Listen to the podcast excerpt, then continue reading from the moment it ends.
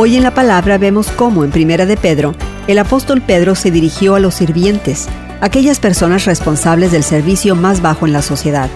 Instruyó a los siervos a someterse a sus amos. Sin embargo, este cargo no solo era aplicable cuando los jefes eran amables. La sumisión también era la expectativa cuando los amos eran duros, ya que tal sufrimiento injusto, hecho con todo respeto, era agradable delante de Dios.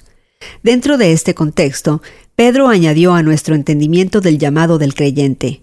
Para esto fueron llamados, porque Cristo sufrió por ustedes y les ha dado ejemplo para que sigan sus pasos.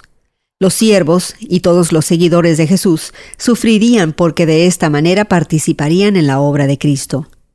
Jesús modeló el sufrimiento para nosotros, tanto físico como espiritual.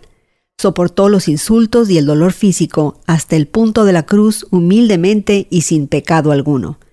Él mismo llevó al madero nuestros pecados. Él es nuestro ejemplo redentor y sanador. Jesús confió su propio cuidado al Padre, y ahora las iglesias en Asia Menor, como ovejas indefensas, podían confiar en el pastor y guardián de sus almas.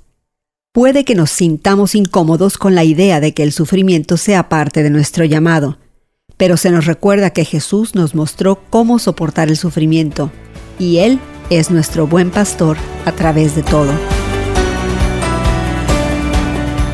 Hoy en la Palabra es una nueva forma de conocer la Biblia cada día, con estudios preparados por profesores del Instituto Bíblico Moody. Encuentra Hoy en la Palabra en tu plataforma de podcast favorita. Más información en hoyenlapalabra.org.